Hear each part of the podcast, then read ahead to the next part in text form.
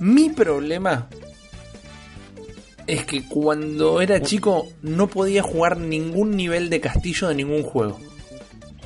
Yo, ¿Cuántos niveles de castillo de juegos te acuerdas? uf, un montón. Los Mario, eh, los Tiny Toons. Había uno de un juego que no sé si jugaron que era de Wacky Racers. Los autos locos. Los autos rocos. Los autos Sí. locos que vos jugabas con patán. Eh, el, Sí. ca- el castillo Sí. ese me volvía loco. Me aterrorizaban. El juego de los picapiedras, tal vez mi juego favorito de, de Family. el que tenía la cabeza de Pedro Picapiedra, no la cabeza de Mario. Eh, yo llegaba a los niveles de los castillos y tenía que soltar el juego literalmente de pánico, de miedo. Los niveles de castillo me dan miedo al punto que no podía progresar en las historias de los juegos. O sea que nunca llegaste al mundo 2 en el Mario. No, eventualmente, cuando crecí un poquito más, eh, lo, lo hice, pero o le daba el control a mi hermano, o me sentaba y decía, no, no, jugá, jugá. Yo miro, que así me creé mi propia historia de proto mirar videos en YouTube. Jugá vos. Era como los sprites de los castillos me paralizaban. El castillo de Tiny Toons, que creo que es el nivel 1.3, vamos a llamarlo, la pantalla 1.3 o 1.4, Sí. me volvía loco. La música era terrorífica, las calabacitas que flotaban con capa eran demasiado erráticas. Agarrabas un globo en una esquina superior izquierda de la pantalla que adentro tenía un reloj que paraliza- paralizaba el tiempo y de alguna manera me daba más miedo que paralizar el tiempo todavía. Y fue como que un montón de tiempo me quedé trabado en un montón de juegos porque los castillos para mí eran la, la peor pantalla que te podías encontrar en un juego de familia. Es como lo- el común denominador de la gente que son los juegos, eh, los juegos, los niveles de agua. Para vos eran los castillos, eran los que te imposibilitaban. Exacto, exacto. ¿O ¿Ustedes no tenían un, un juego o, o alguna característica de los juegos particulares que les daba miedo? Yo me imagino que la respuesta debe ser que iba a decir, no, porque yo no soy un cagón, pibe. Pero Eh. algo tiene que haber. Lo que pasa es que cuando los juegos empezaron a tener sprites eh, reconocibles, digamos, yo ya era medio grande. Bueno, No tenía 20 años, pero eh, había jugado al Atari y todo eso y ya estaba preparado para bueno, el ahí tenés el castillo de Gargamel en los pitufos de Coleco. No sé, era, No, no lo vi No. nunca, no lo vi nunca. eran los ladrillos y las... Eh, ¿Cómo llaman? Los palitos con fuego. Antorchas. Eh, Antorchas. Antorchas. Así arrancamos, Puede, eh. amigo. Así arrancamos. Eh, me podían, me podían. No, no sé. Te, te perdiste todos los Castlevania entonces. Los castel... Claro, boludo, es todo un juego que es un castillo. No, pero los agarré de grande. Jamás vi un Castlevania de chico. Jamás tuve la experiencia de un Castlevania de chico. No, está, no existía ese cartucho en Avellaneda. Uno de mis momentos más lindos de mi vida como jugador es empezar el Castlevania de Super Nintendo. Una, Claro, una belleza gráfica, una belleza... eh, creo que tenía algo del Mode 7, algún, algún escalado o algo con la entrada del castillo. Era, eh, Mm, no uno de había Mode momentos más 7 lindos. en Nintendo. Eh, En Super Mode 7 Nintendo estoy hablando, Ah, bueno. ¿eh? Entonces es el Super Castlevania, Sergio. Es el Castlevania 4, en realidad. Sí, Super Castlevania. Claro, Me encanta este choque Bueno, de fundamentalistas de Castlevania. Bueno, pero yo... Y encima Porque tengo... el Castlevania arrancaba con como si fuera una película, con se veía la cinta Claro, fílmica y claro. todo. Claro, y Claro. entrabas a la... que- quedabas a la puerta del castillo y caían los rayos. Exactamente. Em, entonces tampoco podías jugar un Wolfenstein, Rippy, porque Bueno, el, el Wolfenstein e inclusive el Doom, por más que no era un castillo, me daban bastante miedo de chico. El Super Castlevania, eh, yo la Super Nintendo la tuve a los 15 años, así que eso no, no fue tanto problema. Me, me refiero como a mi temprana edad de jugador, etapa 4 a 6 años. Yo te cuento que terror, bien terror, no le tuve a ningún juego de consolero, pero sí le tuve a un juego de PC, ¿Cuál? que era el Eye of the Beholder. Y lo jugábamos en la casa Ah, de un compañero. Sí, estoy viejito. La casa, en la casa de un compañero mío del colegio. Y nos dio tanto miedo que no nos lo dejaron jugar más los padres de, de este pibe. Porque yo no tenía computadora en esa época. eh, él era el único que tenía los disquetes del juego. Y cuando aparece el Beholder, que era ese monstruo de, de muchos ojos, Sí. nos recontracagamos en las patas. nos recontra Bueno. cagamos en las patas. Ya que Ahí- estamos, voy a confesar yo también Me entonces. parece A ver, vos perfecto. confiese. Eh, nunca terminé Resident Evil 2 porque no pude superar el encuentro con el Licker en el principio. Me estás jodiendo. Por- para en el principio. Nunca lo pude superar. Cuando Sí. te cae el techo, Cuando te cae el techo. Nunca lo pude superar. nah. En serio, Sergio. Estoy esperando el remaster para poder as- pasarlo. Para poder ¿Sabes que nunca, ese momento nunca me asustó del Resident Evil? El que sí me asustó es en ese mismo pasillo, cuando vas caminando, que tenés Las ventanas tapiadas, son las manos. Sí, se me Ah, caí en sí, las patas, boludo. Bueno, supero esa parte. Supero esa parte y después cuando das toda la vuelta, que volvés y te ataca el Licker, dije, no, basta. Basta. No sé para qué tiene dos CDs este juego, no lo juego nunca más. Qué cagón. Al final sos Sí, un cagón. sí, muy Al cagón. final Bueno, cagón. eh, Doom 3 tardé muchísimos años en terminarlo también, porque la primera vez que lo jugué estaba compenetradísimo. Estaba en una parte que vas, te acompaña un hombre con una linterna y estaba compenetradísimo en esa parte y se corta la luz en mi casa. Uh, eso es horrible. No lo jugué nunca más también por años. Eso es horrible cuando pasa. Me, me ha arruinado varias experiencias. Todos tenemos un, un juego que recordamos que, que nos daba miedo. La gente que está escuchando ya va a estar llenando en la caja de comentarios qué juego de, de esa etapa, pero lo- los retrotraigo a sus etapas más tempranas como jugadores. A mí el castillo era como lo peor que te podía pasar. Y eso de alguna manera también habla de, de- de un buen diseño de nivel. Más allá de que habla de que yo soy un cagón, no lo estoy ocultando. Eh, la música del- de los castillos de Mario, por ejemplo, está buenísima. El tun, tun, tun. Es como que... eh, Hay un como un, un vibrato constante ahí atrás. te corre. Es como cuando la música te sí, corre. te corre. Y eso es ¿Y perfecto. qué te pasaba? ¿Qué te pasaba con un juego que no tiene castillo, pero está todo diseñado para asustarte? Que es el Ghosts and Ghosts. O el Ghosts and Goblins. Eh, a mí nunca me asustó. Lo que sí, siempre me pareció eh, imposible. Ah, bueno, olvídate. sí, Es, es, un juego imposible. Pero el imaginario está muy bueno eh, en, en cuanto a la búsqueda esta del, del imaginario de terror. Yo es tengo una, una historia atrás de Ghost and Goblins, que es que a mí no nunca me gustó Ghost and Goblins, pero sí me gustó mucho el spin-off, que da para una cartuchera de Sí, Nardone, mal. que es el Gar- Gargoyle Quest. Alto juego. Hay tres juegos de Gargoyle Quest. Que me los voy a guardar, me los voy a Me guardar parece porque bien. Me para parece bien. cartuchera. Para mi respuesta, eh, no me daba miedo. En el momento que el tipo quedaba en calzoncillos, yo ya estaba es exorcizado verdad. del miedo. Había el, el ridículo. Arthur era, Claro, ¿no? El sí. personaje. Arthur. Correcto. Mm. Eh, eso le quitaba el miedo. Y de chico, en la edad que estoy hablando, nunca tenía tampoco la habilidad como para progresar las primeras dos pantallas. Así que no, no era un problema. Pero el problema era, por ejemplo, con los juegos como el Tiny Toons, que vuelvo a caer en ese porque creo que era el que más miedo me daba. Es que, a ver, Tiny Toons de NES, podemos decir que es uno de los mejores juegos de la consola. Eh, sí. sí. Bueno, Técnicamente, más que Lo nada. Por las animaciones. lo jugabas desaforado, lo Para, jugabas loco. para Sergio es su- para Sergio superior porque podías tener tres personajes. Claro, Obvio. exactamente. Obvio. A, a Sergio, cuanto más sprite, más Con diferente- eh, bueno. mejor juego es. Ya saliéndonos del tema un poco, el Samurai Pizza Cats, que tenías creo que tres personajes también, que podías alternarlos en medio del Sí. juego, eh, me encantaba. Y era el una basura. Y el Castlevania 3 también tenía varios personajes. Bueno, el, No sé por qué siempre odié a los el Castlevania. favorito. nunca Ah, jugué. de abajo, boludo. No, siempre El favorito de Nardone, el Little Samson también.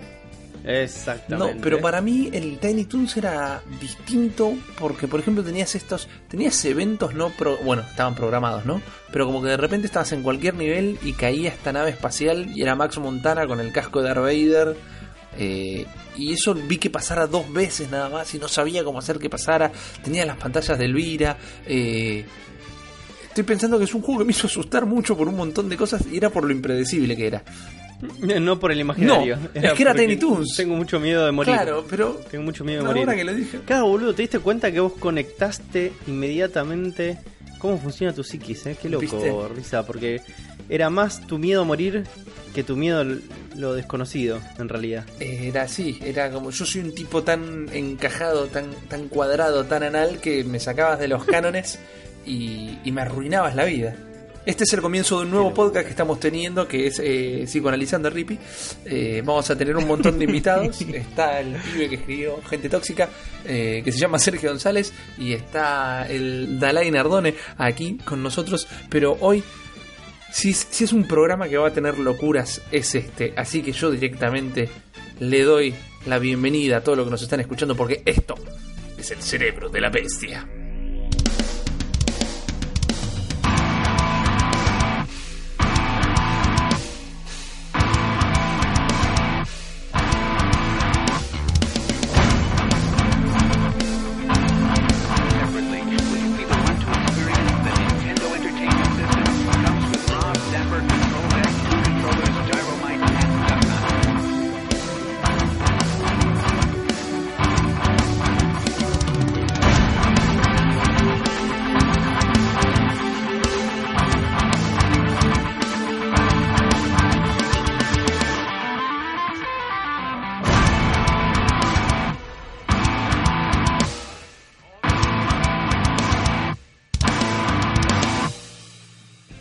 Buenas a todos, ¿cómo están? Estamos acá en otro cerebro de la bestia con el señor Juan Ardone. Buenas noches, estaba tomando mi tecito. No, man, no, man. No, no hay tecito que valga acá. Y también está. Eh, es mi tecito. Ah, qué terrible. ¿Qué es estos tecitos? Eh, puta madre. El señor Sergio No, González. Me, me sacás, me, me descolocás, me pateás. Me pateás los patines. ¿Me van a presentar? No, no te vamos. ¿O no Estamos hablando con Juan. Es, es- es- El señor Sergio González.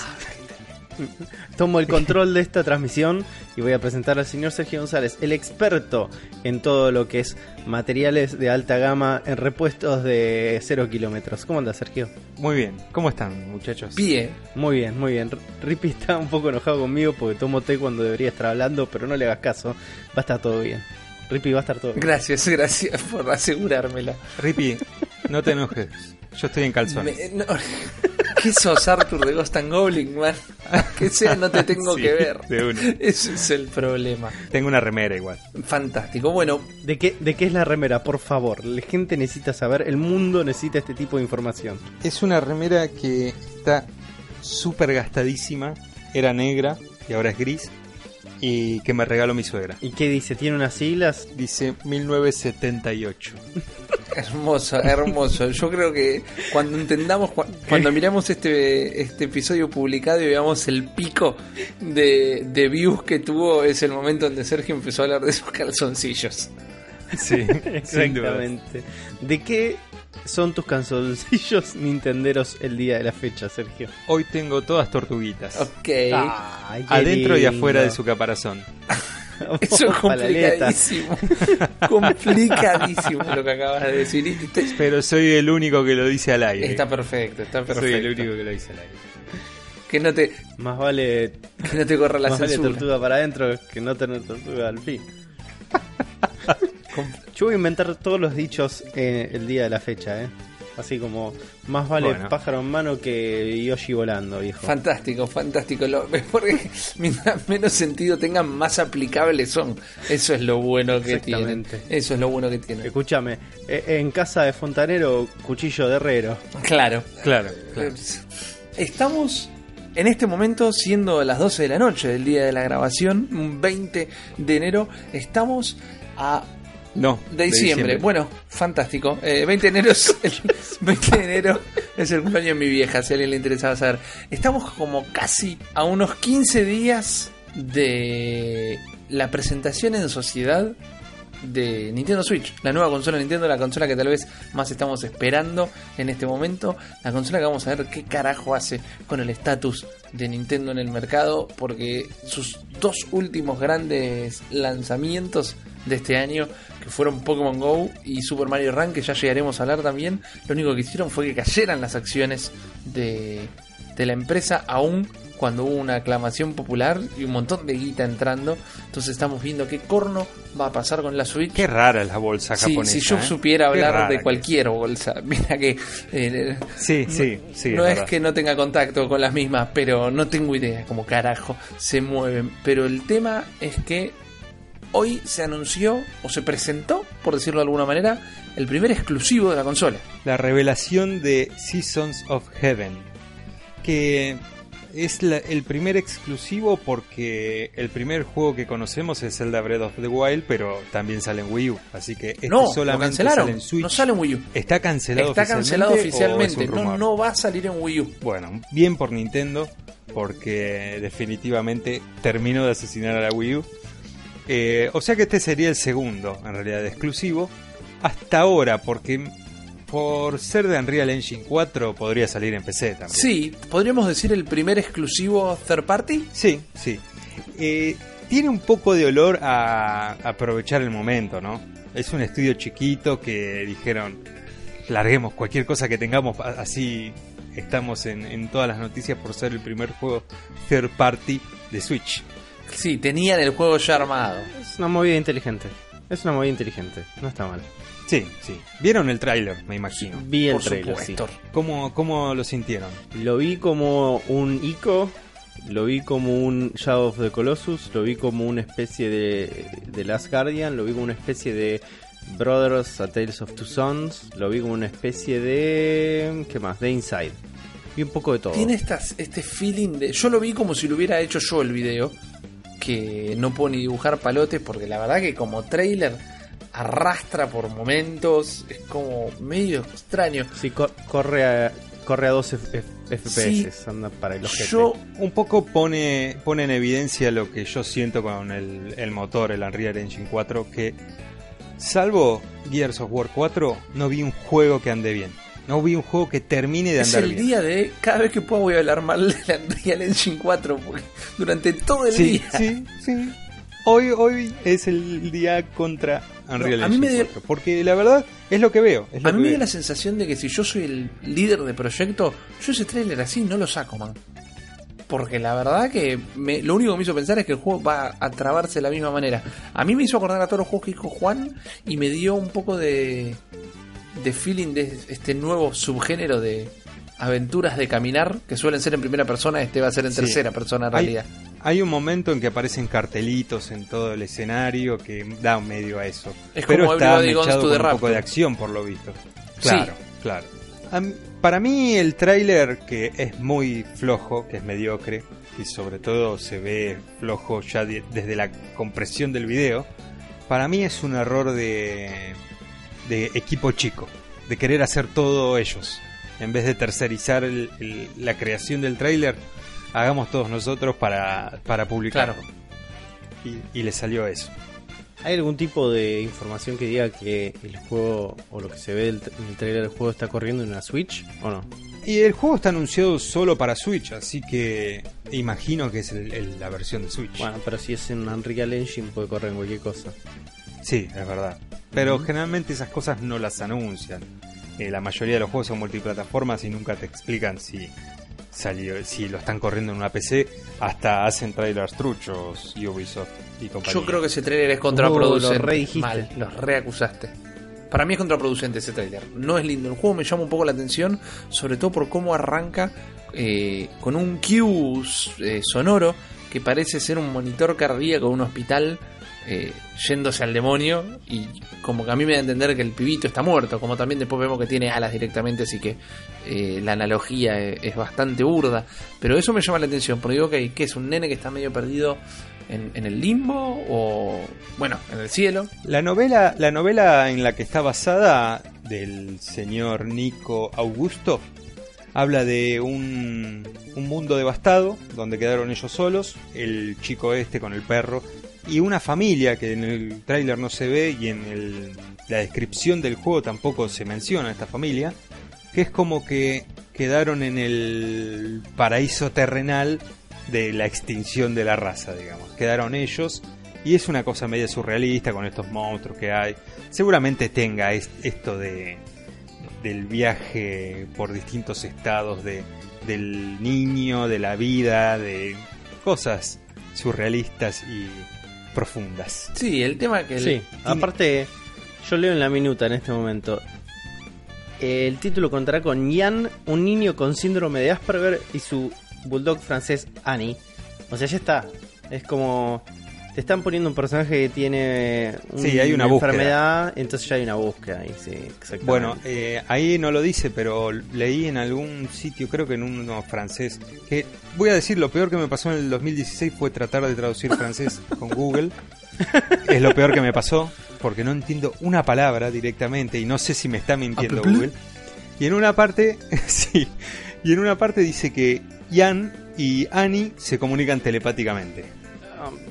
Ok. Está bien. Está forzadísimo, me parece. Pero bueno, está basado en esta novela que escribió Nico Augusto, que de repente trabaja en este estudio, y es parte de este estudio que se llama Any Arts Production. Así que es medio la visión de él. Quizás estamos frente al próximo Ken Levine y no nos dimos cuenta. Eh, todos tienen que arrancar en algún lado. Yo estoy más desenamorado que otra cosa. La verdad que yo tengo muchas ganas de que le vaya bien a la consola. Tengo muchas ganas de que los third party y los indies que la llenan, viste, si me decís que...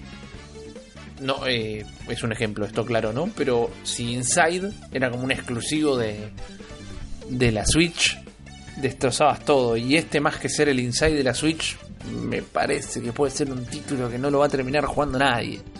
Como primer... es- el NAC, Ok, de la ok, Switch. fantástico, me encanta, sí.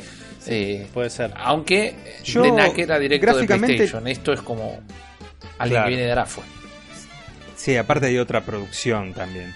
Yo, por lo que veo del gameplay, no, no me desagrada tanto, pero tiene esas cosas en donde se ve verde, donde se ve chiquito. El monstruo este negro gigante que hay se traba, se clipea contra los objetos del escenario y queda medio ahí rebotando hasta que logra darse vuelta.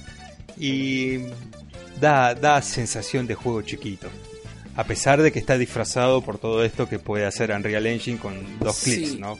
Un par de luces y queda bien, pero da la sensación de ser jueguito chico. No sé si quiero jugar como el perro tampoco, que es algo que claramente vemos que pasa, que pasas de un personaje al otro, porque ya, ya está, ya lo hicimos al hartajo. No, no, esto no significa que va a ser malo, quizás funciona re bien. ¿Sabes a qué me hizo, ¿sabes a qué me hizo acordar a mí? qué?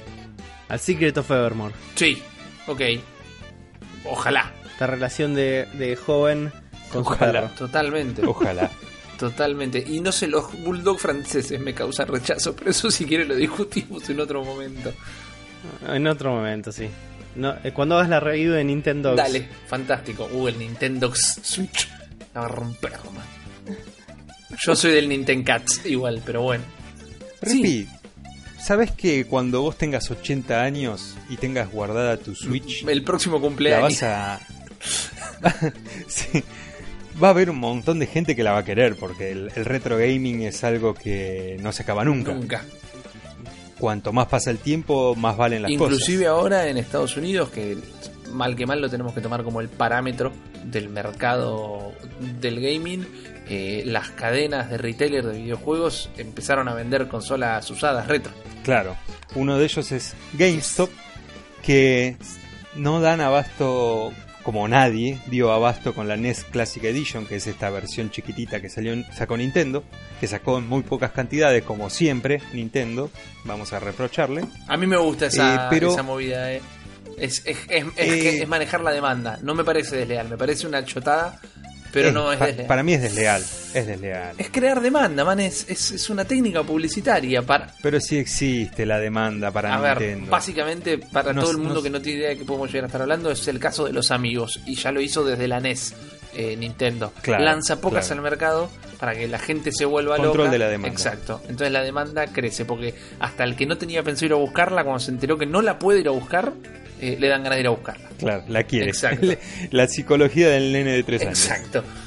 Así que GameStop, eh, aprovechando esa movida, también había sacado un programa donde habían empezado a comprar ellos consolas retro, en buen estado claramente, y hace poco sacó en su programa Elite de miembros del club Power Up Rewards, Ajá.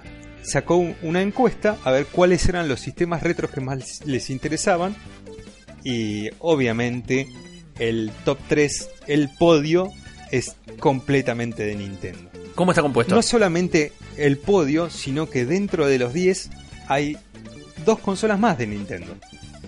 Los últimos son Game Boy Advance y Game Boy. Yo quisiera tener hoy en día un Game Boy clásico que para que me morfe las pilas y no lo puedo usar en el sol, pero es una consola que hay que tener. Es una consolita que hay que tener guardada siempre, aunque sea en una vitrina. Te la presto si lo quieres. Muy bien. Bueno, no, si la agarro no te la devuelvo nunca más. No. Y el Game Boy Advance que dicen que es una de las más lindas portátiles de, de todos los tiempos. A mí me encanta, yo soy fan del Advance mal. Tengo dos. ¿Querés una? Dale, que, Bueno. que chicos, es, Muy bien. es el podcast que lo da todo. Exactamente, man. En el Exactamente. medio- Somos muy generosos. En el medio están las consolas de, de Sega, de la difunta Sega, entre la 16 bits y la Dreamcast, que es Sega Genesis, Saturn y Dreamcast, la Xbox clásica, la PlayStation clásica, y después sí, el podio, la tercera, la Super Nintendo, que yo no sé si no la pondría primero. Después la Nintendo Ent- Entertainment System, la de 8 bits, y primera Nintendo 64. ¿Cómo la ordenan ustedes a esa? Primero Super Nintendo, definitivamente. Segundo, eh, no estamos hablando de las Angels, entonces, solamente las o juegan las Angels. Y también. están al final, están al final. Bueno, para mí, yo te digo, sí, para mí es 16 bits arriba de todo. Entonces es Game Boy Advance, SP, este Super Nintendo primero, Game Boy Advance SP, Game Boy Advance, GameCube, Nintendo 64, la NES y el Game Boy. Ese es tu orden. No metes consolas de otras retroconsolas de otras compañías. No, no, estamos hablando de Nintendo, este es un podcast de Nintendo. No, no, por supuesto. Bueno, pero digo, este, este, este ranking que hizo esta marca incluía a todas. Yo tengo un problema cuando me hacen este tipo de preguntas, porque nunca sé responder lo que quisiera yo o lo que considero que sería lo correcto. Porque yo entiendo por qué está la 64 en el primer puesto. Eh, por más que la 64 se la comió la PlayStation 1, la 64 fue la patada en los dientes de todo el mundo. O sea, le, le arrancó la cabeza a todo el mundo. Si me preguntas, sí, también me gustaría que la Super Nintendo esté en el puesto número uno, pero recontra entiendo eh, por qué la, la 64 está en su lugar. Y me animo a decir, basado en absolutamente nada, que es más difícil de conseguir la Super Nintendo. La Nintendo Sí. 64, perdón. No, para, para mí es al revés. Para mí la más difícil de todas esas es la Super Nintendo. La Super Nintendo tuvo muchas reediciones. Sin emba- la 64 Sí, No no, hubo pero yo no quiero una Super Nintendo 2, que es un- una patada en los ojos. no quiero una Super Nintendo 2. O una Super Famicom o una Super Nintendo original. La Super Nintendo 2 es bastante fea. Sí. Eh, la Super Nintendo, la Super Famicom es hermosa. Es Yo no hermosa. entiendo, no entiendo qué le pasaba a Nintendo of America para cambiar los botoncitos de colores a dos gamas de violeta. ¿Me estás jodiendo? ¿Nintendo? Sí, y la consola ¿Qué te no pasa? era demasiado linda tampoco. Era vanguardista, El- se puede decir. A ver, a mí, Pero los botoncitos de colores son todo, Sí. boludo. Sí, sí, sí. para mí la cuadradita es linda, pero el tema del gris y violeta fue por un tema muy noventoso, fue algo que atravesó todos los 90, que era lo slick, lo cool. Pla- plateado y violeta era re cool, de colores daba a juguete infantil. Esa fue la lógica de Nintendo de América. Yo me quedo con el control de los botones de colores toda la vida. Sí, después sacaron la Nintendo 64 de todos los colores, transparente, un desastre hicieron con la Nintendo 64. Sí, bueno, eh, Mac hizo lo mismo, Apple hizo lo mismo Es cuando verdad. sacó las, las Es verdad, computadoras, las iMac. las iMac de colores. Así que era la época. Bueno, Rippy, ¿cómo es tu podio? Mi podio, si voy a, a votar con el No, corazón... no lo, no, sí, no, no lo hagas por lo que te parece que sería de buen coleccionista, digamos. No, hago primer puesto Super Nintendo, segundo puesto NES y tercer puesto eh, Nintendo 64. Yo se lo- la tengo que poner en el podio la 64 porque a mí me enfermó el cerebro, me enfermó el cerebro. Un año entero de mi vida que lo dediqué a conseguir que me compraran esa consola porque tenía 10 años yo y no, no tenía poder adquisitivo. Eh, fracasé, fracasé rotundamente y obtuve mi Nintendo 64 a los 28 años, que me la regaló quien ahora es mi mujer. Pero esa consola marcó mi vida como, como coleccionista también, porque yo dije esta consola la voy a tener en algún momento y de ahí se plantó el germen porque a los 10 años no pensabas de tener consolas viejas, más o menos. Pensabas solo en tener siempre la más nueva. Eh, Claro, claro. Y mi vida hasta los 28 años fue The Search for the Nintendo 64. Y tampoco sé por qué tardé tanto en conseguirla. Pero la tengo que poner en el podio porque para mí es un pedazo de historia. Mal. Yo me sentí muy defraudado por la Nintendo 64 cuando la conseguí de grande también. A los 26 años, por ahí. Eh, no. Me sentí defraudado por el rendimiento, por las cosas que hacía. Que comparándolo en el tiempo, lamentablemente PlayStation las hacía mejor. Sí, sí. Las hacía mejor. Tuvo un montón de Y- problemas de rendimiento la 64. Y yo venía de, de probar la GameCube, que la GameCube es una un relojito, es una máquina quirúrgica. Es más alemana que japonesa. juegos. Sí, sin dudas. Tiene un, una- una- un rendimiento, una estabilidad, unos juegos, una calidad de imagen que me, me volvió loco. Una lástima que no haya, no haya ganado más la GameCube. ¿No está en la lista directamente en esas 10? No aparece en la lista directamente. Qué locura. Supongo que tiene que ver un poco con la disponibilidad también, ¿no? Porque Debe ser re difícil conseguir una GameCube también. no sé, ¿eh? No sé si ¿Vos decís que hay un me parece que dando vueltas? no, pero quizás no la sueltan tan tan fácil como las otras. La más moderna que está en esta lista, las más modernas son la Xbox y la Dreamcast y por ejemplo no aparece PlayStation 2. Ah, que- mira. Que es así raro, sobran, hermano, sí. sobran y, y- Viene en es Argentina. porque la gente no las quiere. Viene en Argentina y la van a comprar a, a un retailer de primera línea, de PlayStation 2 más o menos todavía. Sí. Yo igual supongo que tiene que ver un poco con qué consola no tuviste también, ¿eh? Porque, por ejemplo, no hay... Eh, esta Game Boy Advance, imagino que es la, la clásica porque no, no tiene... No, no dice la SP, por ejemplo. Claro. Y no está la DS, no está... Bueno, no está la GameCube, no está PlayStation 2, no está el PlayStation 3. Eh, obviamente nos venimos más acá, pero... Eh, creo que tiene que ver un poco con que nunca tuvieron estas consolas. Puede ser, puede ser. Mira, en este momento en GameStop eh, la GameCube está 60 dólares. Y tienen los tres modelos, la violeta, este GameStop en particular. La violeta, la plateada, que para mí era la más linda, y la negra. Claro, está muy a la mano. Un día tenemos que hablar de, de la GameCube. Había una GameCube que tenía el reproductor de DVD, que creo que se vendió solo en Japón Sí. o solo en Europa, una vuelta La- de esas. Hay la Ike, la Ike. Era era hermosa. Era, era Era- un pedazo era de hardware hermoso. Esa, exactamente. Sí, Era un pedazo de hardware hermoso, pero ya te dejaremos ese pedazo de hardware. sí. Un poco también esto habla de la historia de Nintendo, ¿no? Consolas de cartucho. No hay ninguna consola de, de discos ópticos. Y ahora Nintendo ya está en el mercado de celulares, Ricky. Nintendo está en el mercado de celulares. ¿Jugaron Super Mario Run? Yo no. Dos minutos. Ayer, Contame de qué se trata. ayer Ricky. me pasé, no te voy a decir la tarde entera, pero estuve un par de horas tirado con el celular en la mano jugando al mismo nivel. Y te voy a explicar por qué no me moví a otro nivel. Super Mario Run es el nuevo juego para celulares de Nintendo, es el segundo juego para celulares de Nintendo después del que nunca sabemos cómo pronunciar Mitomo o Mimoto, voy a seguir diciendo Mitomo.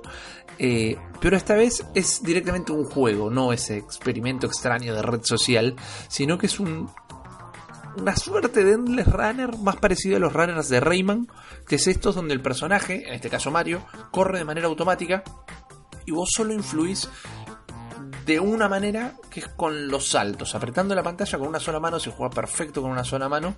Vos podés saltar, eh, apretás y saltás, apretás y mantenés, saltás más alto. Si apretás cuando estás en el aire, haces un firulete. eh, y después es Mario corriendo para adelante. Cada vez que te encontrás con un obstáculo, si el obstáculo es chiquitito, lo salta solo. Si es un enemigo, lo salta solo. Si apretás en el momento que lo estás saltando, hace el stomp y lo mata. Eh, y vos tenés que juntar moneditas. Todas las moneditas que puedas, además de moneditas de colores. Eso es Mario Run, esa es la manera más fácil de describirlo. Después tenés una modalidad que se llama carreras, que es que corres contra el fantasma de otros jugadores y el que juntó más monedas en ese segmento específico gana, gana Toads. Juntás a personajes de Toads para llenar tu reino. Mientras más personajes tenés, después más podés ir eh, ampliando tu reino. Lo gracioso es que si perdés, perdés Toads. Entonces hay una cosa de no querés perder, no es me juego una carrerita y listo. Si perdiste, cagaste. Y tenés que tener unos tickets para jugar, pero todo gratis. Cada vez que jugás a los niveles regulares también haces tickets. Y si pasás los mundos enteros, haces muchos tickets. Y después finalmente tenés lo de crear tu kingdom, que es el mapa principal que Bowser, cuando secuestró a la princesa y se robó una torta, que también tenés que recuperar, esa es la historia del juego, eh, rompió todo el reino y vos podés ir poniendo casitas, arbolitos, plantitas para ir haciendo tu propio Mushroom Kingdom, pero por ejemplo no es meramente estético, sino que entre las casitas que podés poner, una es la casa de bonus y esa casa puedes ir una vez por día todos los días para recibir recompensas. El tema es que claramente, el, claramente, el juego cuesta plata. No sé si claramente. Los juegos de celulares suelen ser gratis. Acá esto lo podemos discutir. Yo estoy más que dispuesto a pagar, y lo hice, los 10 dólares que cuesta este juego, que por ahora solo está en iOS, ya va a llegar a Android, pero solo está en dispositivos Apple. Vos tenés para jugar las primeras cuatro, las primeras tres pantallas. El mundo 1.1, 1.2, 1.3. El castillo, que sería el 1.4. Ya ahí no lo puedes jugar si no pagas los 9 dólares, que te destraba todo el resto del juego. Pero, estos primeros tres mundos y el modo carrera lo puedes jugar de manera ilimitada. Y yo estuve dos horas de reloj tranquilamente jugando el mundo 1-1 una y otra vez para perfeccionarlo y en ningún momento me aburrí, ni en ningún momento me frustré. ¿Por qué? El juego tiene una mecánica que es las monedas de color, como lo tuvieron todos los Marios. Nada más que acá hay monedas de colores nuevos. En este caso arrancas con la violeta. Una vez que juntás las 5 violetas, eh, el nivel cambia por completo. Y hay 5 de un violeta más oscuro, voy a decir, el color es medio raro. Está siempre en la gama de los violetas. Y cuando juntás esas 5, el nivel cambia de nuevo y se transforman en monedas negras. Ahora, las 5 monedas negras no las pude agarrar jamás. Y Miyamoto en una entrevista que dio en Estados Unidos para un noticiero dijo que no quería revelar qué pasa cuando las agarras todas. Me imagino que ya debe haber videos en YouTube, me imagino que debe haber hilos en Reddit, ya alguien las debe haber agarrado. Pero aparentemente hay más sorpresas detrás de la colección de las monedas. Pero recuerden lo que dije, cada vez que agarras las monedas, el nivel cambia. O sea que no es que estás jugando siempre el mismo nivel. Las monedas obviamente se reacomodan en un lugar distinto y mientras más avanzas en la gama de colores, más difícil se vuelve el nivel. Pero lo más divertido tal vez del Mario Run es esta sensación de speedrun que tiene. Alguna vez se pusieron en YouTube a ver videos de speedrunners y son tipos que se saben el juego de memoria, que saben Sí, cuándo sí. apretar el botón, con cuánta fuerza apretar el botón, qué tocar, qué no tocar, qué esquivar, qué matar, qué ítem agarrar. Bueno, hasta cuando lo dejas correr derecho a Mario y casi que ni, ni te involucras en el juego, eh, te da la sensación de que la estás rompiendo. Porque te pega estas piruetas cuando salta a los obstáculos bajos o a los enemigos para agarrar la segunda tanga de, tanga la segunda tanda la segunda tanda de cinco monedas me tuve que concentrar un montón o sea hice el nivel mil millones de veces y tenía esta sensación de progreso constante. Decía, ah, mirá el salto que estoy pegando, ah, mirá cómo me agarré estos tres tipos, uh, mirá cómo me voy a dejar caer a propósito acá, pero a mitad del aire voy a pegar un backflip para atrás. Es como que el control con una mano y en un nivel lateral de side-scroller común parece como el control más ajustado de un juego de Mario en tu vida. Y aplica mucho a esto de que decíamos en el primer programa, en el piloto, si no me equivoco, que Nintendo hace los juegos alrededor de la mecánica, ¿no? Primero existe la mecánica y después piensan a qué podemos jugar con esta mecánica. Y lo ajustado de este runner es eso. Es como Mario, el imaginario de Mario le viene al pelo. eh, es muy divertido lo de las carreras, es muy divertido lo de crear tu mundito, porque es algo que le dedicas 5 minutos al día nada más, pero te llena la experiencia. Tenés personajes destrabables que se destraban haciendo actividades específicas dentro de los niveles. Podés asociarlo con tu cuenta de Nintendo y jugar contra tus amigos que tenés en la friendlist. Todo eso lo tiene. Pero la mecánica es todo. Bien, podría decir que es un juego que si era las aventuras del conejo Pepito en la tierra que hay que correr, era medio lo mismo. Acá el imaginario Nintendo lo embellece. Lo, lo hace muy lindo y lo hace muy propio. Lo hace muy propio Sí, Nintendo. pero, Pero como juego. los elementos característicos son del, del Super Mario. Exacto. Eh, Exacto. Sí. Pero es una aventura que no la soltás, man. Y tiene historia. Y los jefes de los castillos son seis mundos. Y. Eso te quería preguntar. Es como una campaña de un Super Mario. digamos. Exactamente. Como el del New Super Mario Bros. Exacto. Todos los niveles son distintos. Incluye todos los niveles, incluye el nivel de desierto, incluye los, los barcos voladores, incluye las palmeras flotantes, incluye los castillos con los bus.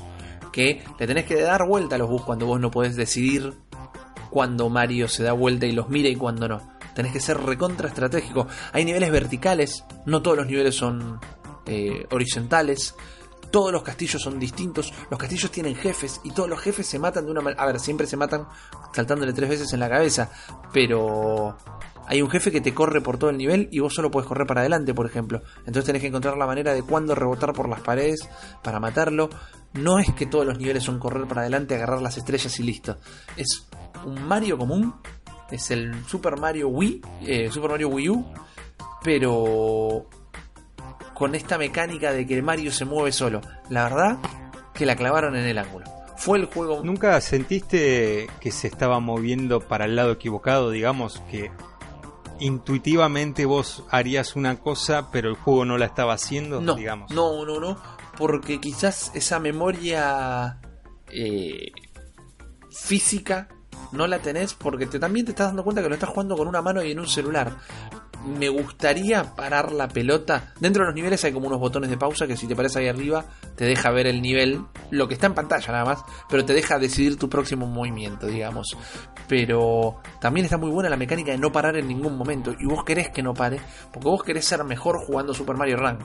Estaría buenísimo parar Claro. y elegir a dónde moverte. Pero vos querés jugar a las reglas del juego. Y eso es algo que, que le sale muy bien. El juego se descargó en los tres primeros días eh, más de lo que se había descargado Pokémon Go. Juntó como 3.7 millones de descargas en el día inicial, todo fantástico. Eh, está haciendo guita porque el juego cuesta 9 dólares. Después no te pide un mango. Pero como decíamos también, eh, las, las acciones de Nintendo cayeron y es bastante extraño porque la última vez que cayeron las acciones de Nintendo fue cuando presentaron la Switch y la queja de los acreedores Sí. japoneses fue que ellos estaban esperando que presenten algo móvil.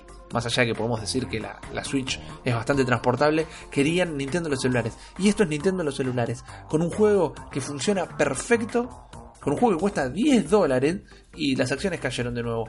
La verdad que yo no estoy acá para hablar de negocios porque no lo entiendo, pero en el momento que esto salga en Android, porque estoy suponiendo que el 90% de nosotros tiene un dispositivo Android, yo inclusive no tengo un dispositivo iOS, lo pedí prestado, eh, lo van a tener que bajar, lo van a querer bajar y lo van a jugar todo el tiempo. Yo los juegos de celular los descargo en menos de una semana. Y esto yo no lo quiero soltar hasta que no agarre todas las estrellas. Puede ser que sea... ¿Lo desinstalás o lo descargas? Yo lo- los desinstalo, los saco de mi teléfono. Quise Ah, decir, gracias por la corrección. Yo leí que había metido 5 millones de dólares en 5 millones de descargas, lo que sería que uno de cada 10 personas lo compra, y eso es un montón para un juego de celular.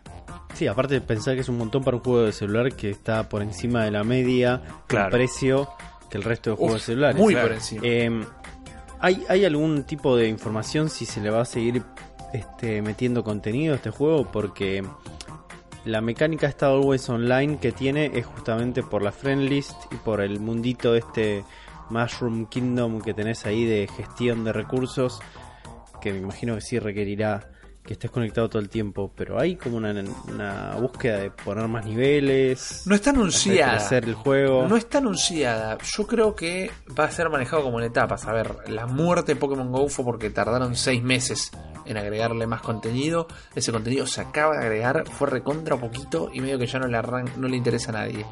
Más allá de la gente que se enferma jugando estos juegos, eh, el contenido es un montonazo. Porque pensá, son seis, eh, son seis mundos de cuatro niveles cada uno. Y a todo eso le tenés que multiplicar mínimo por tres veces más, que son la cantidad de monedas que pude hacer yo juntando que cambien los niveles. O sea que contenido único, niveles, pantallas únicas, hay un montonazo. Si vos te compras un juego, si te compras el Super Mario World, por decirlo, si te compras un juego de cartucho, eh, los niveles son los que trae el juego. Vos pagaste por los niveles Sí, que trae sí, el juego. están- Acá me imagino, los- me imagino que los pueden agregar, pero no está anunciado. que pasa que es otro mercado. Obvio. Sí, la, la modalidad de mobile eh, requiere eso. Yo me acuerdo que cuando jugaba Spider-Man Unlimited, Básicamente un LS Runner también. Sí. Claro, claro, exactamente. Y todo el tiempo iba agregando nuevas historias, nuevos personajes, nuevas skins. Que está bien, es free to play y la idea es sacarte guita con esas skins o con esos, esas cartas de personaje que aparecían. Sí, además era Pero pay to win que- ese. Porque yo me enfermé Claro. jugando ese juego y llegó un Sí, punto que un no pude avanzar si no más. ponías plata. Sí. Eh, pero es un poco lo que espera el jugador de celulares, me parece también. El- si el Mario no tiene constantemente algo nuevo para, para ofrecer, que por más que no lo hayan terminado el juego, pero si no hay actualizaciones que siempre te digan, eh, mira, pusimos esto nuevo, así que venía a verlo. Y la gente se lo pone a jugar de nuevo. Y después le comprará, no sé, personajes. Comprarás a Luigi, a Yoshi, a todos los personajes que tiene Nintendo. Si no pasa eso, es medio difícil que se mantenga eh, a largo plazo. Porque en realidad pasa con todos los juegos. Pasa con un juego de consolas, pasa que no, no dura más de cuatro meses en, en el, en el tope de, de- de su rendimiento. Y el, de- el mercado de celular creo que es muchísimo más eh, salvaje en ese sentido. Mira, Totalmente. yo creo que podrían agregar más pantallas. A ver, es, como difícil decirlo. No, no, no, no lo voy a defender solo porque hablemos de Nintendo. Lo que más me parece es que son capaces de no agregar nada porque son Nintendo. Realmente son capaces de decir el juego es este y si querés más pantalla tenés que comprar el Super Mario Run 2. Eh, lo que sería un bajonazo, sería una cagada terrible. Pero estando a tres días de lanzamiento, un juego realmente sustancioso, que tiene bastante contenido, eh, no, no, no es un problema actual. ¿Me, me explico? Dentro de seis Claro. meses... Sí, ya sé, pero teniendo, teniendo el antecedente de Pokémon Go es como. Claro, pero eso no lo sí, maneja Nintendo. problema. Eso, las No, gestiones está de bien, Niantic. pero. Está bien, perfecto. pero le tiene que prestar atención. Hay que prestarle atención a esas cosas. Esperemos que sí. Eh, lo que tienen estos tipos de juegos es como que absorbieron mucho de las mecánicas sociales de los MMOs, que es como armar eventos, armar este, situaciones especiales, agregar eh, skins o boludeces o cosas o cosas muy muy pequeñas que varían un poco el juego como para darle un atractivo al jugador para que vuelva.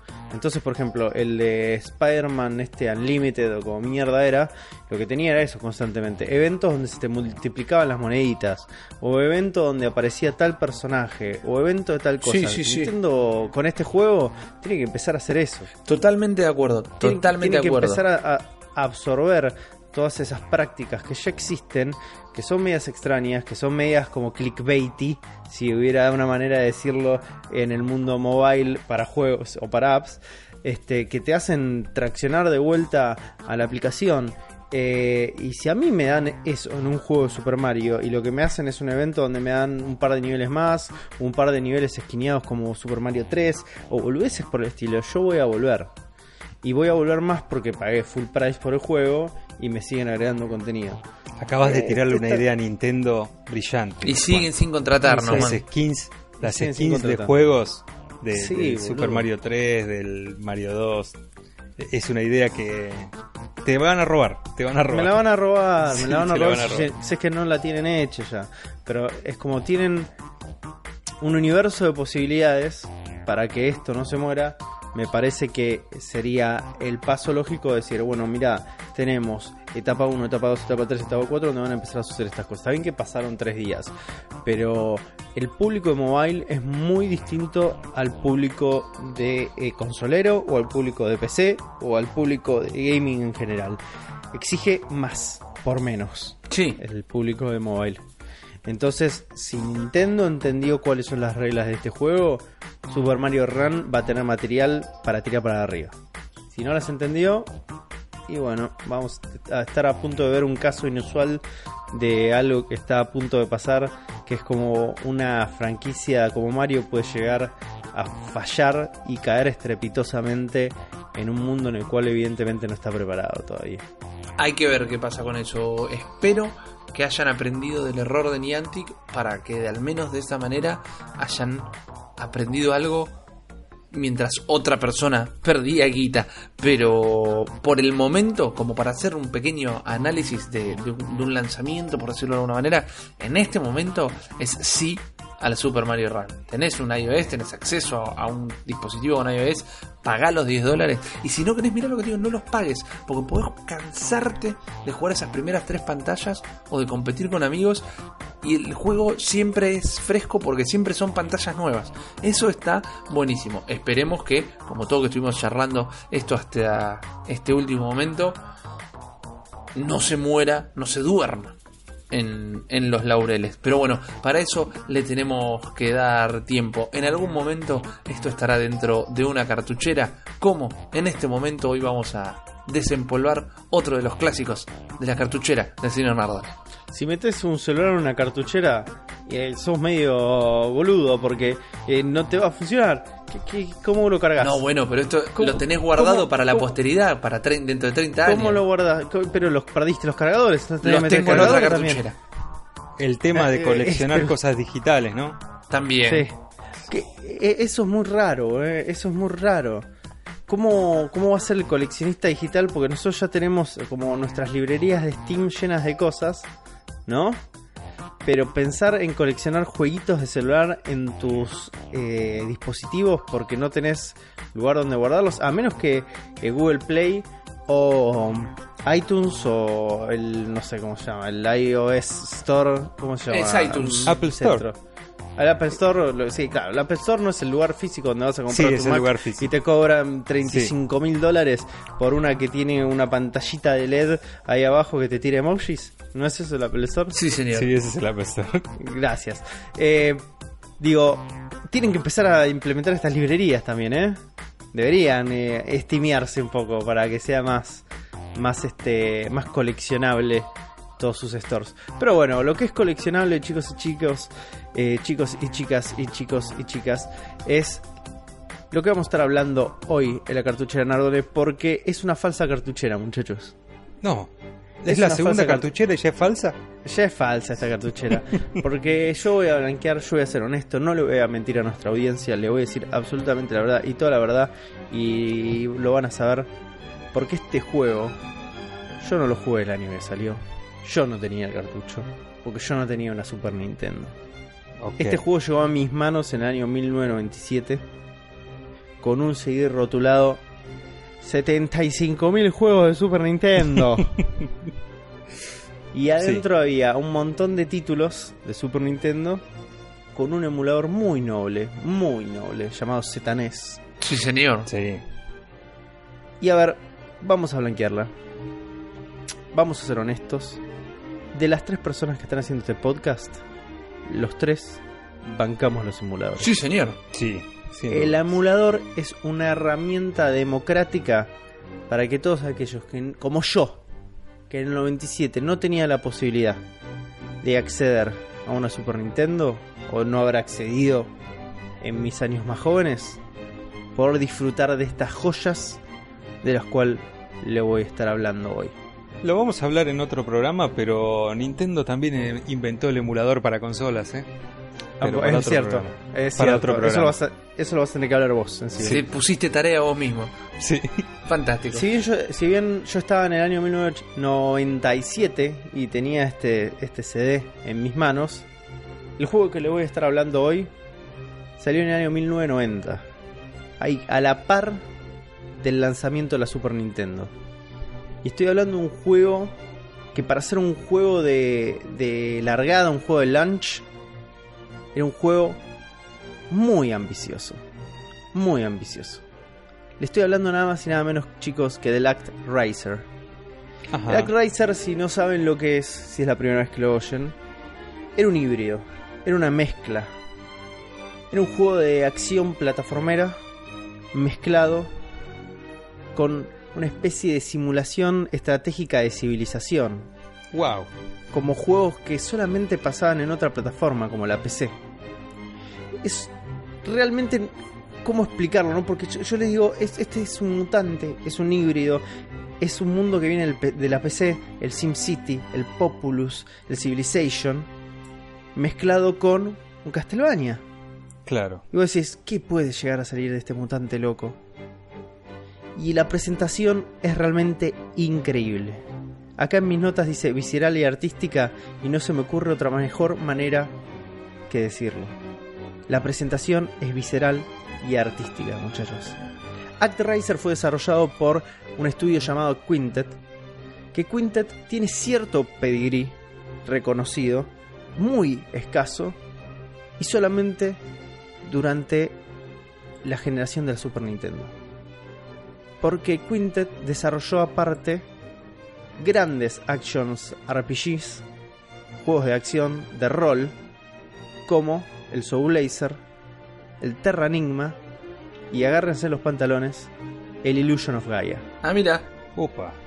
Fue publicado por ahí en, en Norteamérica, en Occidente, por la futura empresa Square Enix, que en esta época solamente se llamaba Enix.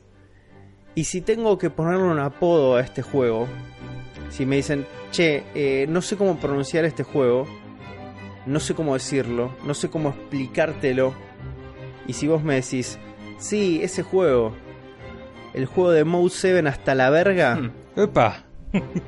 en el ese- 90. y te dicen, ah, ActRaiser. Sí, En man, porque es 90. del, en el 90, porque desde el title screen te tiran todo Mode 7 a la cara, Sergio. Genial. A ver, para los que no saben, en Mode 7 era el proceso de escalado de sprites que tenía la Super Nintendo. Eh, la Sega Genesis lo llamaba otro nombre que creo que era Blast Processing. Sí.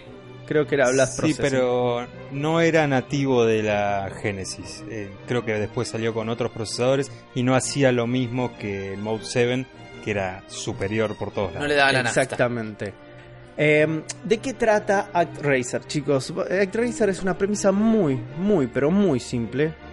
Básicamente, sos Dios y tenés que pelear contra el diablo y sus seis secuaces, que tomaron el control del mundo mientras vos te pegabas una siesta de mil años. Entonces te levantás, te despertás y en medio de tu castillo, porque Dios vive en un castillo, te aparece un ángel y te dice, che man, está todo mal, se pudrió todo, estás hace mil años durmiendo, no sé qué te tomaste, pero es hora que te levantes, arranquemos porque está todo, ahí abajo está todo podrido. Entonces, como el jugador tomas el control de este dios, que a su vez toma el control de un héroe y el ángel con el que estás hablando para justamente liberar al mundo del flagelo de Satán. Eh, y lo loco de todo esto es que el juego puntualmente era, vos sos Dios, el malo es Satán. Y Nintendo of America dijo, no, no, no, estamos todos locos. Claro, escuchame. Se me vienen todos los fundamentalistas religiosos y sabes cómo se me, se me arma un quilombo bárbaro. Entonces lo que hicieron es fibrón negro y empezaron a tachar y a sobreescribir y a re-rotular todo. Entonces a partir de ahí Dios se convirtió en The Master, el maestro, y Satán se convirtió en Tansra. Acuérdense de este nombre, Tansra, porque me voy a equivocar todas las veces que lo diga. Metele tanga y listo. Ya Sí. hoy la palabra del programa es tanga, así que. Listo. O Tarzán, metele. Es Tansra, Tansra. Eh, arrancás el juego, arrancás ActRaiser desde una especie de plato volador donde está el castillo de Dios que va este, navegando por una especie de overworld, por un mapa gigante que es el mundo que vas a estar liberando. Llegás a un punto específico donde en teoría lo que haces es descender para pelear justamente con estos demonios. Y ahí es donde el juego pasa de este overworld, vemos un escalado de Mouse 7 que va directo como que te vas metiendo al mapa y arranca el juego. El juego arranca siendo un desafío plataformero, es un juego de plataformas. Entonces, el planteo de este juego es vos con tu castillito recorres el mapa, encontrás estos lugares donde tenés que descender y tenés seis tierras, seis pueblos que tenés que ir recorriendo y liberando de estos demonios. Un Los dato- demonios serían los jefes. los demonios, nivel. sí, hay como vos tenías a Satán y a Sí. tus como seis generales. Entonces tenés seis, seis- seis tierras. Eh, un dato bastante, bastante copado y más de 1990 es que ya este juego venía con una batería incluida para hacer saves. Ah, mira. O sea, te ahorrabas todo el bardo este, de, de los passwords. Entonces, bueno, vos tenías que ir a estos lugares, pelear contra los demonios, y se volvía un plataformero. En el momento que vos descendés, arranca la música y te explota el orto, boludo. Porque es un creyendo musical que no se puede creer. Es probablemente la banda sonora más menospreciada de la historia de los videojuegos, la de. Epa. Porque, y seguramente Gio en este momento va a estar musicalizando.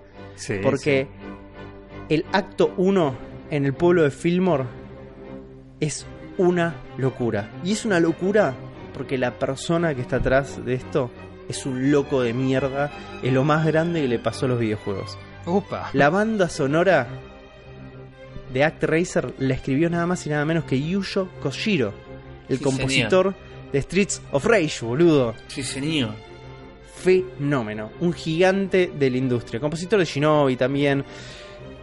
Yuyo Koshiro le preguntás, lo agarrás ahora en la calle, vas ahí a Corrientes y Callao, te lo encontrás ahí vendiendo vendiendo este relojes, le decís Yuyo y te dice, eh, Peter. Y vos le decís, che, Yuyo, ¿cuál, cuál es el laburo que, que más orgulloso estás? Y él te va a decir, ActRaiser. Pero ActRaiser la clavé en el ángulo. No lo puedo creer. Busquen y no se pierdan a ustedes chicos y a todos los que nos están escuchando en este momento la versión orquestal de esta banda sonora porque es una locura. Una locura. Anotado. A ver, bajamos. Estamos en este momento plataformero. Lo que ves al principio no te impresiona. Decís, uy, esto es muy básico. Yo te estoy hablando de que lo jugué en el año 1997. Pero, básico, pero correcto. Las decisiones estéticas de este juego se adaptan muy bien a este contexto mitológico que había planteado al principio, Dios contra Satán y todo esto. Entonces tenés criaturas mitológicas, criaturas sacadas de textos mm, de la Biblia, ¿viste? Como... est- Está bien, es coherente. Pero lo mejor que logra este juego es la ambientación. Hay toda como una especie de vaho de oscuridad y solemnitud en este juego que es palpable en 16 bits. Y es muy difícil lograr eso Mal. con esos recuerdos. A ver, el gameplay de las plataformas es acertado, está bien, o sea, no es nada del otro mundo, no innova, pero es correcto. ¿Cómo lo puedo escribir? Es como una especie de run and slash saltando por plataformas y lo que de- tiene de valor agregado es como si fuera los Castlevania que vos tenías estas especies de armas secundarias, acá son hechizos. Que los hechizos se van más o menos adquiriendo con lo que vas logrando fuera de los desafíos de plataforma en el overworld. Cuando vos bajas al nivel plataformero, ¿seguís siendo de Master? No, sos el héroe. Ok. A ver, eh, una vez que llegas al, al final del primer acto, llegas a un jefe, le ganas al jefe, no son muy enquilombados, si tenés un par de hechizos, a medida que vas a ir avanzando vas a encontrar más hechizos, se hacen bastante simples. La versión japonesa de este juego es muchísimo más difícil que la versión occidental. Yo Esto es, un tema, esto es un tema común que pasaba en la industria en ese momento. No solo con las localizaciones, sino que la localización se bajaba un poquito la dificultad para que se adapte más a los cabezas de termo yankees. Y para mí, que yo nunca supe jugar. Eh, acá es donde reside la maravilla de este juego, chicos. Porque una vez que terminamos el primer nivel, le ganas al jefe, se te habilita el modo simulador. Y el modo simulador, es como les decía, es una versión media más eh, sintetizada, es una versión más simple de lo que podría haber sido un Populous, de lo que podría haber sido un Civilization. Entonces, apenas vos terminás el primer nivel, se arma una especie de templo en el mundo y creas a dos seres humanos. Y en el momento que vos creas dos seres humanos, los seres humanos se van a agarchar para repoblar, repoblar, repoblar, Repoblar. repoblar el mundo. Mientras vos decís, bueno, me pongo la camiseta y voy a jugar la de planificador urbano. Porque a partir de acá esto se transforma en una especie de Sim City. Pones granjitas, pones edificios, pones todas las cosas que tenía que poner. Qué flash. Exactamente, van 16 bits, te estoy hablando. A medida que va avanzando la construcción, a medida que este, la civilización va creciendo, van apareciendo ciertos peligros en el overworld, en forma de monstruitos, en forma de peligros este, climáticos que vos tenés que ir manejando. Entonces, vos decís, eh, pero vienen monstruos, ¿cómo los, cómo los este, combatís en el overworld, lo que vos vas manejando en overworld es justamente el querubín, el ángel que te habla al principio del juego. Lo vas manejando como si fuera tu cursor durante todo el juego y vas disparando. Entonces hay una especie de jueguito de acción medio eh, shoot 'em up en el overworld y al mismo tiempo esta eh, mecánica de simulador de civilización. A medida que los humanos van progresando, pueden empezar a sellar estos lugares donde salen los monstruos en el mapa. Y a medida que los van sellando y que van creciendo, te empiezan a dar ofrendas. Que esas ofrendas se terminan convirtiendo como en herramientas que vos también tenés en el overworld para ir destrabando distintas partes del mapa. Por ejemplo, como les decía antes, vos tenés todo un inventario dentro del overworld que es eh, como fenómenos climáticos. Sé, relámpagos, terremotos, inundaciones, lo que vos quieras. Están ahí. Este, hay algo muy importante en los momentos esto de las ofrendas porque vos tenés comunicación directa con tu pueblo, con los seres humanos, que vienen y te dicen, che, Dios, escúchame, hay una sequía jodida, entonces nos está marchitando todo el choclo, tirame un centro. Entonces vos vas ahí, vas y decís, bueno, este- se está secando todo, le tiro una lluviecita y anda todo bien. Y en estos momentos es lo que pasa algo que para mí es muy importante en el juego, que es cada pueblo tiene problemáticas distintas. Cada pueblo que vos vas liberando va a tener problemáticas distintas que vos tenés que ir solucionando. Pero a su vez, esos momentos esconden una narrativa. Y una narrativa que para mí es realmente brillante como la van introduciendo. Y pasa en el juego en un momento que vos estás en una zona que es un desierto y ves que en el desierto hay un sprite muy chiquito de una persona, de un ser humano, que se está muriendo en el desierto. Y no puedes hacer nada para. No puedes hacer nada para ayudarlo. Le puedes tirar agua, le puedes, viste, como limpiar el camino y todo, pero no puedes ayudar y se muere. Entonces, cuando vas al pueblo del año, el que está cerca, la gente habla y te dicen, se murió este hombre y nosotros en conmemoración a este hombre inventamos la música. Entonces vos a partir de ahí tenés una herramienta más, que es la Pará, música. pará, pará, pará. ¿La música es una herramienta que vos manejás en el juego? E- Es una herramienta que vos tenés en el juego para eh, que la gente no se te retoe. Y sabes que la música es música posta y está compuesta por Yuyo Koshiro y es como una especie de, de requiem conmemorativo al chabón que se murió. Al personajito que se murió. Una me genialidad, boludo. me hiciste refantinear la man, te tiré un pará, pará, Esto- pará. Esto grita, grita eh, remake por todos lados. Para Vamos a estar hablando de eso, vamos a estar hablando de eso. Muy bien. Entonces vos ahí te dicen, che, Diosbaldo Salinas, escúchame, este, te damos el regalo de la música, vos podés ir repartiendo la alegría a todos los pueblos del mundo. Y es lo que haces. Y es justamente lo que haces. Ojo, que también puede ser tipo Dios del Viejo Testamento y ser medio sorete y empezar a hacer, de- de- de- viste, como si se te retoban. Bueno, les tiro un terremoto y se quedan todos calladitos. Y lo puedes Claro. hacer eso también, ¿eh? Eso habla de la versatilidad de este juego. Es el Eh, juego que Peter Molyneux quiso hacer toda su vida. Eh, probablemente, probablemente. Eh, como les dije, vamos liberando estas seis áreas. A medida que vamos liberando estas seis áreas, este, vamos teniendo dos desafíos de plataformas por cada área y el desafío este de simulador, donde tenemos que hacer crecer las civilizaciones. Una vez que liberamos las seis áreas, se libera este justamente este pozo final al cual tenemos que descender, donde está el jefe final. Una vez que llegamos al jefe final nos encontramos que ahí es un boss rush prácticamente.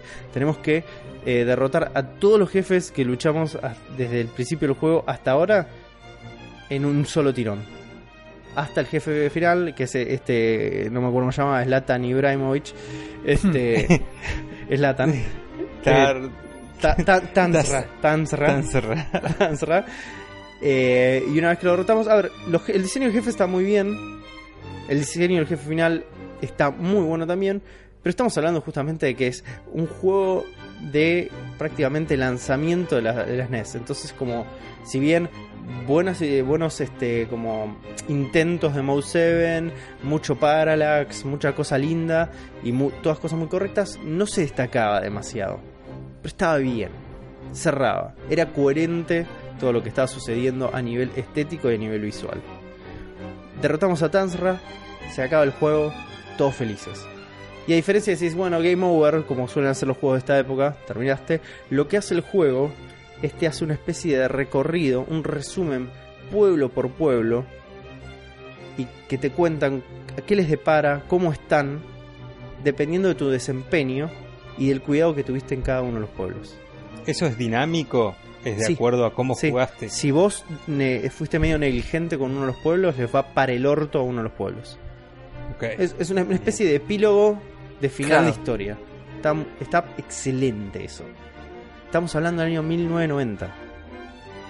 Cuando una vez, que, una vez que terminas el juego se activa algo llamado Professional Mode, que es simplemente una sucesión de todos los desafíos plataformeros del juego, uno atrás del otro, sin la posibilidad de utilizar los hechizos, porque los hechizos los, sacabas, los adquirías en el modo simulador.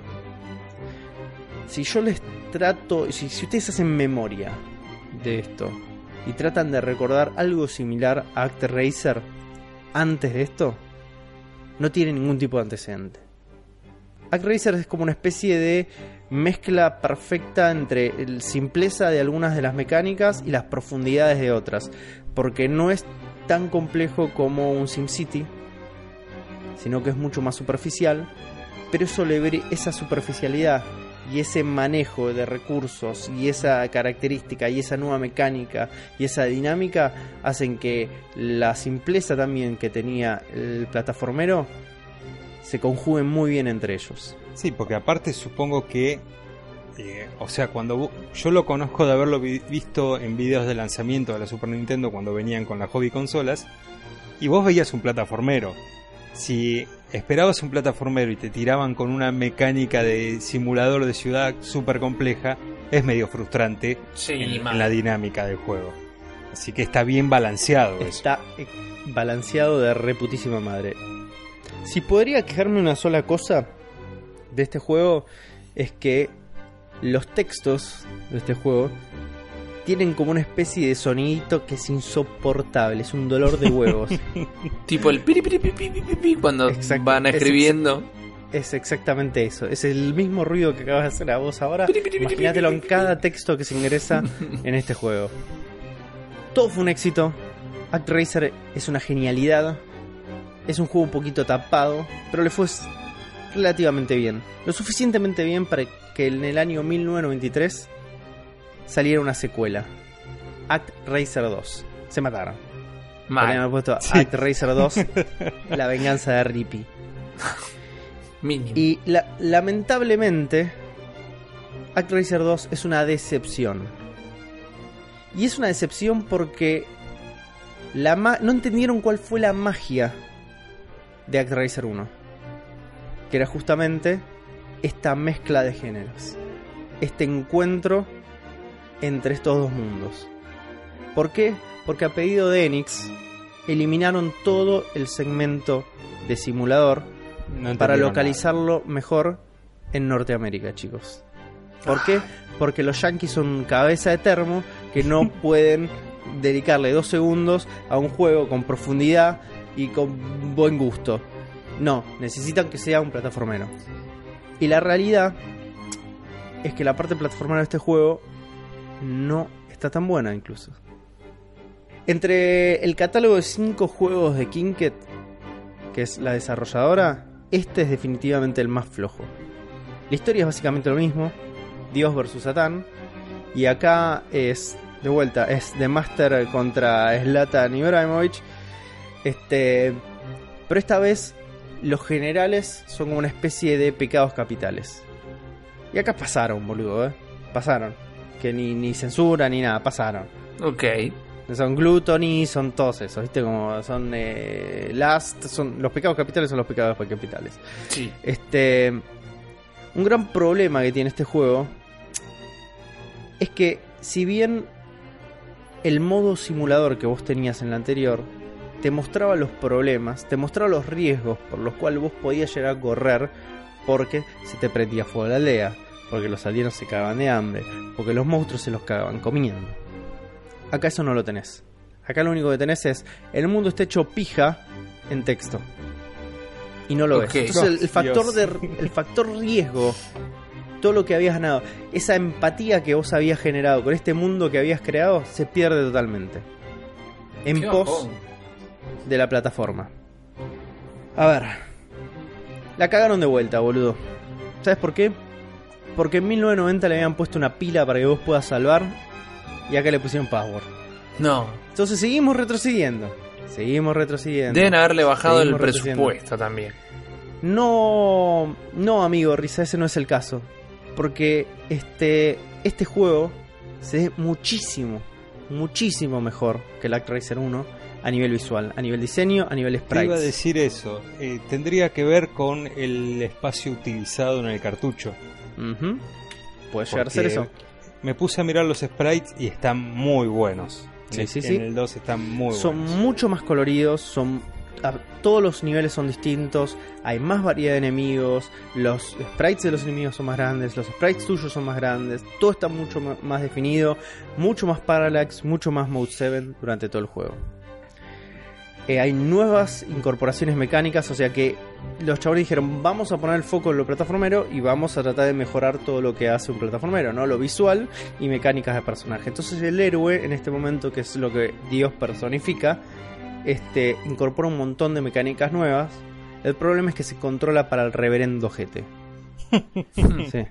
¿Por qué? Porque el juego insiste en que seas totalmente obsesivo con el tema de los tus reflejos y, y las distancias en las cuales te mueves. La diferencia de un píxel es la muerte en este juego. ¿Es medio Dark Souls antes de Dark Souls? Mm, No, porque Dark Souls se puede se controla más o menos bien. Este no. Claro, El esto héroe es frustración pura. Es frustración absoluta. Eh, el personaje es recontra lento y le sumaron una mecánica de planeo que es imposible de controlar. Es como que está todo pensado para que esta mecánica de planeo sea como tu arma definitiva, como el rol del Dark Souls, como acabas de decir vos, Sergio, pero es imposible de controlar. Tiene, es- se siente más como una discapacidad que como una ventaja. Sí. También tiene incorporaron algo interesante que es que la navegación de hechizos, a diferencia de la, de Actraiser 1, que vos tenías que seleccionar un hechizo por nivel y lo tenías seteado en un botón, acá te deja tener todos los hechizos en los eh, las en partes plataformeras, que es lo único que hay, este y lo tenías que lo podías ir navegando, ¿no? Podías elegir el hechizo que utilizar durante el momento que a vos te convenga más. El problema es que esta navegación era medio una mierda porque tenías que mantener apretado un botón para ir navegándolos y al mismo tiempo posicionar el personaje de una manera que si apretabas para abajo era tal hechizo y si apretabas para arriba y saltabas era otra y si saltabas y tira- apretabas para abajo era otra. Así que siempre termina siendo problemática el casteo de hechizos en este juego. Y el casteo de hechizos es importantísimo en este juego, pues si no te cagás muriendo. Le sumaron un escudo al personaje que lo único que hace es deflectar y que es hiper necesario. Pero bueno, también sumaron algo que como les decía es que es el diseño esto de los enemigos está mucho mejor logrado, el diseño de los sprites es mucho más lindo acá. Sí, los gráficos pro- me encantan. me El, pro- el problema también es que toda esa capacidad que este, se estaban ahorrando por sacar toda la parte de simulación, la están poniendo en sprites en pantalla.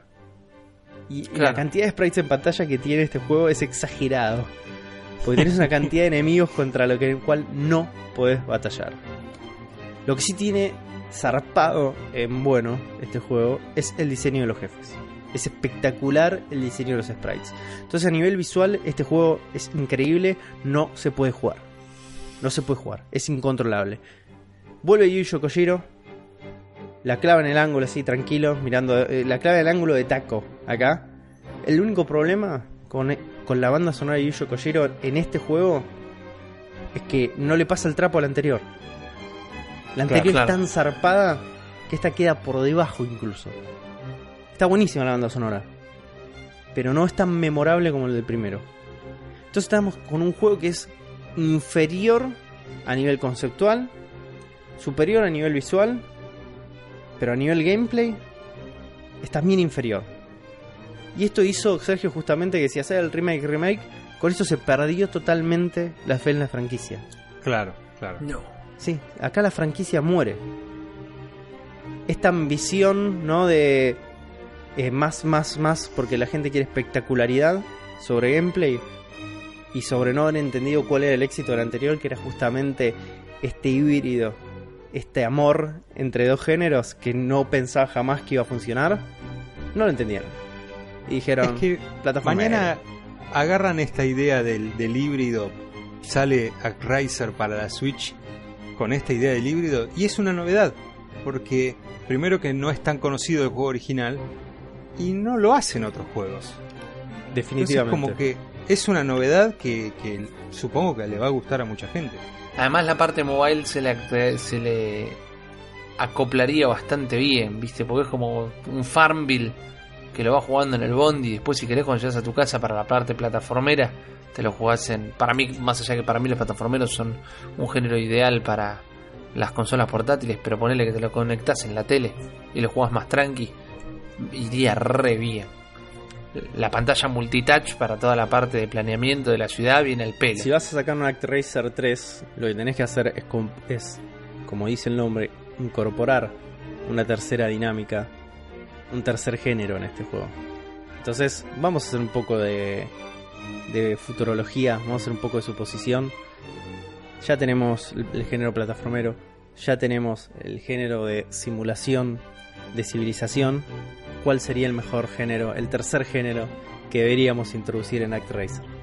No digamos rol porque prácticamente es un juego de rol esto. Si tenés hechizos, management de recursos y todo eso es un juego de rol. ¿Cuál sería para ustedes el género ideal? First person shooter. No, no seas cabeza. Bueno, te lo Qué juego, te lo juego. No seas cabeza. Por favor. Era la respuesta que estaba buscando. No. No hay lugar para un first person shooter.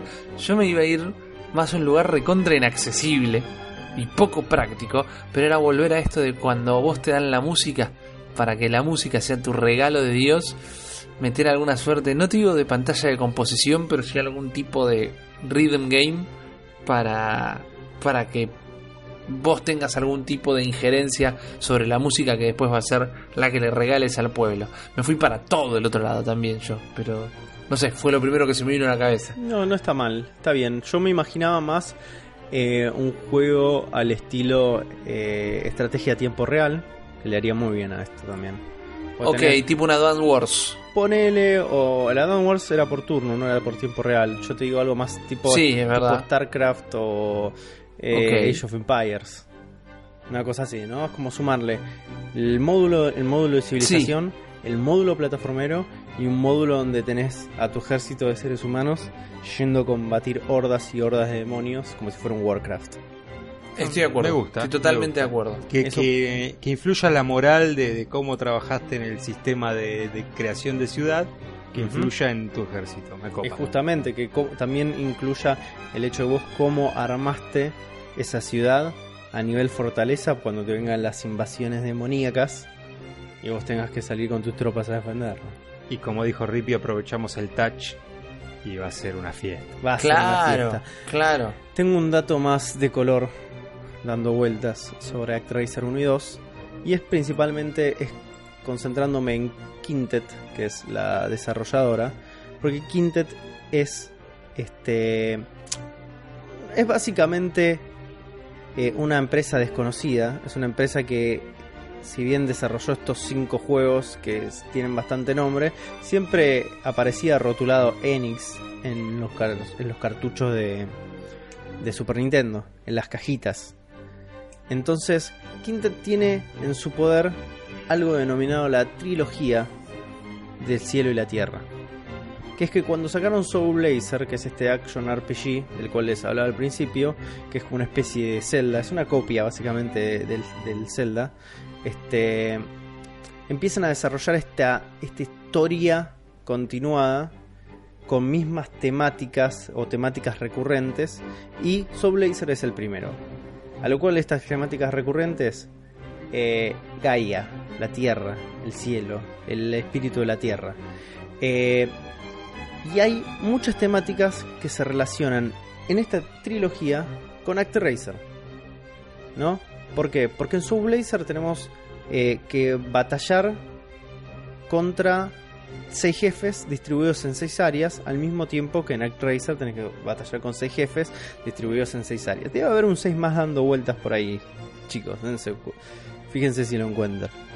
Eh, en Soul Blazer sos Blazer, que sos un sirviente de Gaia, que en la localización occidental le cambiaron el nombre a The Master Ok. Que tenés que ir justamente a eh, restablecer el orden después de una destrucción causada por demonios y bla bla bla. Todo, viste, hiper genérico. Pero lo más lindo y lo más colorido es que tanto Soul, eh, Soul Blazer como otros juegos dentro del universo este de la trilogía Cielo y Tierra y de otros juegos de Quintet comparten incluso assets de juego, de sonidos y gráficos. O sea, en, en Soul Blazer tenés la misma barra de vida que tenés en ActRaiser. Ah, sí, sí, la Y si yo te digo ActRaiser, ActRaiser, ActRaiser y te digo Soul Blazer, Soul Blazer, Soul Blazer, suenan Sí. similares. Entonces se rumorea que Soul Blazer, desde su desarrollo, fue un proyecto de secuela de ActRaiser y terminó de convertirse al final en lo que era la franquicia, la franquicia de Illusion of Gaia. Bueno, eh, cuan- acabo de poner un video de Soul Blazer para, porque no me acordaba bien del juego. Y lo primero que me vino a la mente fue: soy uno, uno de los habitantes de estos pueblos que creé en ActRaiser. Es, Me es como encanta. que bajé a ese de- nivel de detalle de ser una de las personas que vive en este mundo creado por el personaje anterior. por The Suena, suena un universo coherente que había tratado de Sí. plantear Quintet en, en sus juegos. Creo que Quintet, aparte de eh, ActRaiser 1 y 2, eh, Soul Blazer, Illusion of Gaia y Terranigma, tiene un juego más que se llama Robotrek, que es un, es un juego de rol por turnos con robotitos. Ajá. Que creo que es el que, de últimas, es el que más se aleja de esta trilogía de cielo y tierra. Pero bueno chicos, esto fue ActRaiser. Es un juego que yo disfruté muchísimo la primera vez que lo jugué, que me voló la cabeza la primera vez que jugué. No sabía con qué me estaba encontrando. Imagínense que cuando prendí el emulador, lo primero que me apareció eran números y después la letra A y decía ActRaiser, así que apreté ActRaiser y fue prácticamente lo primero que jugué. Este Claro. es maravilloso. Dedíquele un poquito de su tiempo a ActRaiser, no se van a arrepentir. Eh, y espero que les haya gustado esta cartuchera Nardone, que es una cartuchera defondada, falsa, llena de CDs truchos, pero una cartuchera llena de amor. Por igual. Hermoso, hermoso. Emotivo, Juan. Emotivo. Y así, después de volarnos la cabeza con esto último, yo te juro que no conocía, pero para nada la Razer, y me parece que dando un full circle a lo que acabas de decir, lo voy a recontraemular. Y una lástima que no esté en la Virtual Console ya. Amigo, pero podemos soñar. Tengo que- buenísimas noticias para ustedes, para los dos. Decime, Tengo buenísimas noticias. decime. Están los dos en Virtual Console. No Muy te la bien, puedo creer. Bien Nintendo. Sí, bien bien Nintendo. Nintendo. A ella no sé, no Qué sé mejor cuánto manera. puede llegar a estar, pero sé que están las dos en Virtual Console. O lo estaban hace relativamente poco. Vamos a chequear ese Qué dato. mejor manera. Chequealo, chequealo mientras yo empiezo a recordarle a todo el mundo que nos está escuchando que más allá de dejar sus comentarios en la publicación de Malditos Nerds o en el video mismo acá que están viendo, para contactarnos directo, cortito y al pie nos encuentran en arroba la bestia pod en Twitter y si nos quieren dejar algo más largo como unas cartas de amor o la dirección a donde podemos pasar a buscar todos sus cartuchos directamente es cerebro de la bestia pod arroba gmail. Ahora nos estamos yendo pero Nardone nos va a salvar la vida con este último dato. ¿Nos podemos jugar en Virtual Console o no? El 1 sí, el 2 déjame chequear. El 2 no. ¡Ah! El 1 sí. Igual, el 1 es el Nadie quería jugar que- al 2. Nadie quería el, jugar el- al el 2. que hay que el jugar. que hay que jugar. Está en Virtual Console para Wii, chicos. Me parece fantástico. Muchas gracias Juan Ardone, muchas gracias Sergio González, gracias a todos por acompañarnos una vez más y por todos los comentarios que están dejando y las cosas lindas. Pero nosotros no nos vamos sin recordarles que volvemos el viernes que viene. Hasta entonces, esto fue un nuevo programa del Cerebro de la bestia.